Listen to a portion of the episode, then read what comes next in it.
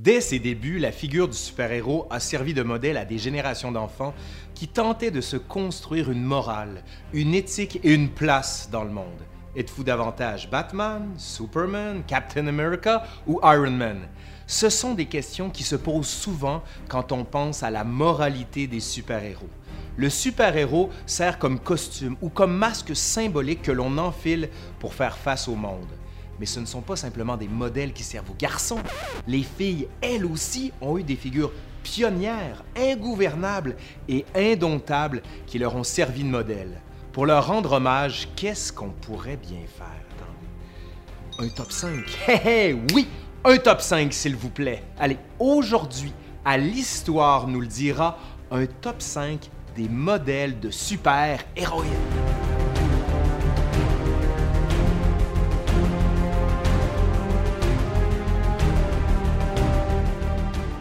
Supergirl, bien qu'elle soit moins connue que son équivalent masculin, Supergirl mérite amplement sa place sur cette liste.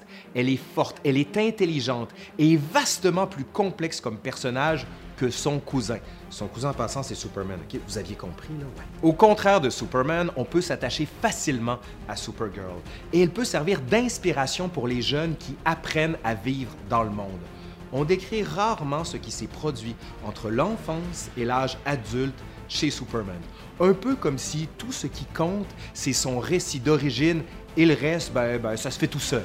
Mais pour avoir une figure aspirationnelle, nous devons aussi avoir accès à son récit de développement, à son Bildungsroman, comme on dit, et c'est ce que nous procure la fable de Supergirl.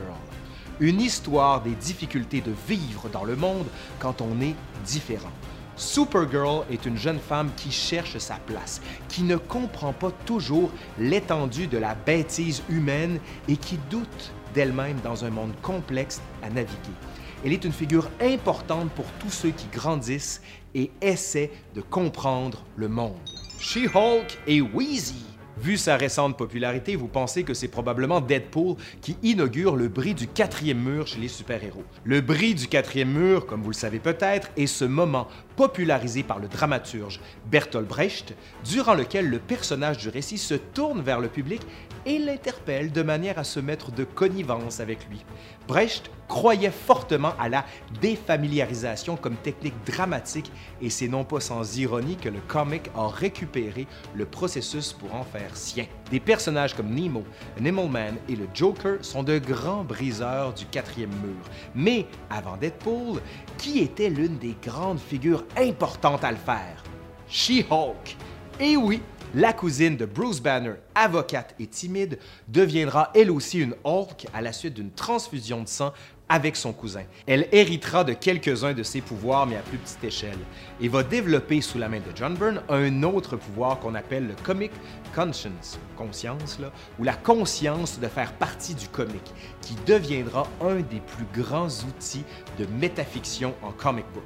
Avec le comic conscience, ou conscience, en tout cas la conscience du comic, She-Hulk menaçait couramment le narrateur du livre, les acheteurs et les lecteurs, et souvent même John Byrne lui-même on la voit souvent outrepasser les cases du gaufrier et même parfois déchirer les pages de son propre livre.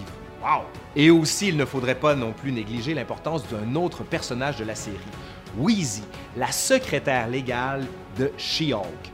Wheezy, qui est sans doute un hommage à la grande Louise Simonson, qui portait le même surnom, aussi ajoute une dimension bien importante au monde des super-héros, celle du vieillissement. Voyez-vous, avant Wheezy, on ne savait pas vraiment comment certains des super-héros vieillissaient et d'autres restaient éternellement jeunes. Wheezy était autrement connu sous un autre nom, un pseudonyme, nul autre que The Blonde Phantom.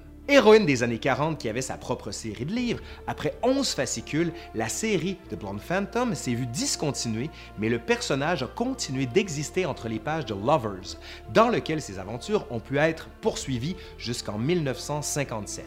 Après ça, le personnage a disparu seulement pour réapparaître 37 ans plus tard. Cette fois-ci, considérablement plus âgé en secrétaire légal pour la super-héroïne She-Hulk. La cousine de Hulk, surprise de la voir si avancée dans le temps, lui demande ce qui lui est arrivé. À cette question, Weezy répond que seuls les super-héros qui continuent à avoir leurs aventures publiées échappent au temps, mais que ceux qui disparaissent de sur les tablettes des libraires, eux, sont affectés par les années qui passent et le vieillissement comme nous, de tous les lecteurs, ben, ils sont touchés par ça. Ben oui. Donc Batman ne vieillit donc pas. Non pas parce qu'il possède une vitalité incroyable, mais seulement parce qu'il n'a jamais cessé d'être le sujet d'aventure depuis sa création en 1937. Catwoman. Parlant de Batman, la prochaine invitée d'honneur ne pourrait être nulle autre que Selina Kyle, la femme chat elle-même. D'autant qu'elle représente un archétype assez célèbre de la voleuse voluptueuse, maintes fois reprise en culture populaire. Elle représente aussi une autonomie, une force, une moralité bien à elle. Catwoman n'est certainement pas la première anti-héroïne du comic book, mais c'est sûrement la plus importante. Changeant continuellement entre la figure de la tentatrice, mais aussi de l'affranchissement et de l'autonomie, Catwoman est une femme moderne comme on les aime particulièrement. Elle est criminelle, mais ne fait pas de tort aux gens. Elle est intelligente, mais connaît bien la limite des vices, elle est séduite par Batman, mais ne se laissera jamais gouverner par lui. Certains iront jusqu'à dire que Catwoman est un modèle beaucoup plus positif que Batman lui-même, car sa grâce et sa prestance ont fait d'elle un personnage immensément iconique au cinéma, brillamment interprété par Michelle Pfeiffer dans le second film de Batman de Tim Burton, Batman Returns. Bon, pour Ali Berry, en revanche, euh, on repassera. Hein? Captain Marvel. Ici, on fait une prédiction. Hein. On pense pas vraiment que Captain Marvel soit un personnage d'importance majeure au moment de l'enregistrement de cette capsule. Mais d'ici la fin de mars 2019, lorsque son film va sortir, on va constater que Captain Marvel est un personnage qui va provoquer un grand changement dans le panorama culturel du super-héros. Captain Marvel est tout ce que nous voulons être secrètement dans la vie. Elle est sans peur, elle est ultra respectée, elle est pilote d'avion, elle a une intégrité de fer et elle vit des aventures entre les étoiles dans un vaisseau spatial avec son char. Carol Danvers, celle que nous nous apprêtons à rencontrer au cinéma, est la septième itération du personnage qui a toujours servi d'émissaire cosmique dans l'univers de Marvel.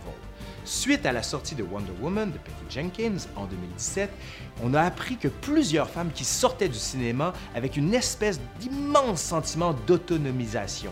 C'est donc sans doute l'effet que va produire Captain Marvel, qui est un des rares personnages à avoir tenu tête à Iron Man, Hulk, Thor et Black Widow. Oh yeah! Wonder Woman, of course. Wonder Woman, évidemment. Ben, évidemment qu'on allait mettre Wonder Woman en premier. Mais non pas seulement parce qu'elle est une héroïne, et elle sera une héroïne avec une iconographie globalement reconnue, mais non pas seulement non plus parce qu'elle a été une importante figure dans le mouvement féministe états-unien dans les années 70, et aussi parce qu'elle est élue personnalité de l'ONU en 2017, mais parce que Wonder Woman, au-dessus des super-héros, hommes et femmes confondus, représente une idéologie qui pourrait sauver le monde.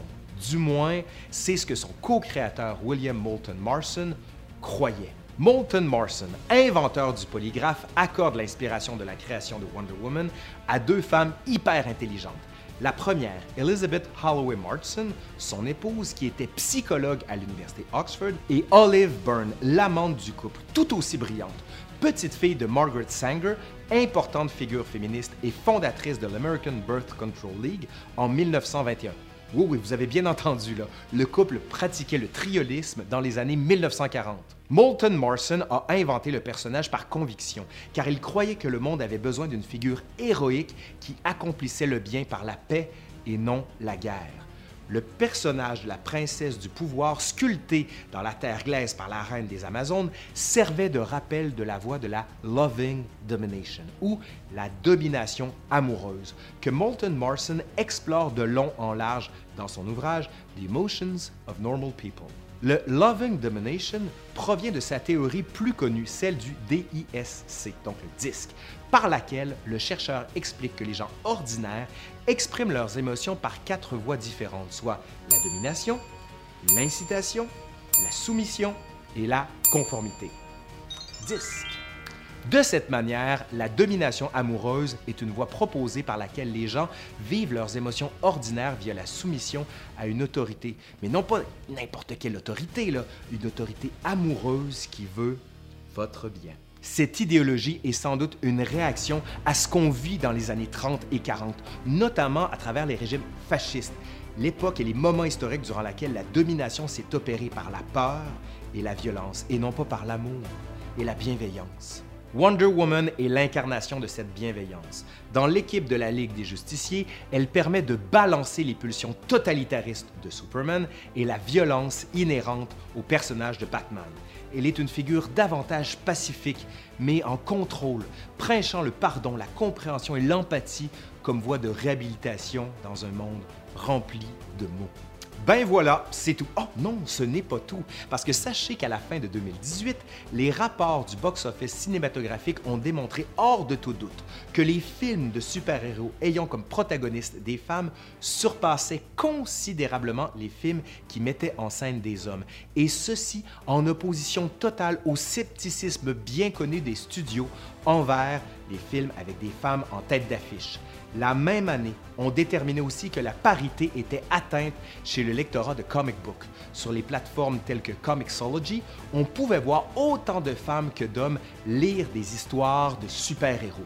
De plus, si on considère que le rôle de super-héros est de nous aider à faire face à l'adversité, à aspirer à devenir une meilleure personne et une personne plus harmonieuse avec le monde, il va de soi que 51% de la population terrestre soit non seulement interpellée, mais aussi représenter. Si les super-héros nous apprennent quelque chose, c'est que la volonté de faire le bien est une force inestimable dans la vie d'une personne et aussi un but à atteindre, peu importe le genre. Allez, laissez-vous inspirer par ces femmes plus grandes que nature. Merci à Jean-Michel Berthiaume, le savant fou derrière cette capsule haute en couleur. N'hésitez pas à suivre Jean-Michel à la radio à l'émission On dira ce qu'on voudra. Allez, je suis Laurent Turcot de l'Histoire nous le dira. Et si vous avez aimé la capsule, ben, laissez un petit pouce par en l'air comme ça ou laissez un commentaire juste en bas ici. Ou encore, n'hésitez pas à vous abonner à la chaîne L'Histoire nous le dira. Vous allez voir, c'est assez facile, il faut créer un compte. Enfin, ça dépend de quelle génération vous êtes. Mais bref, aimez-nous ou aimez-nous pas, ben, faites, faites donc ce que vous voulez. Allez, bye!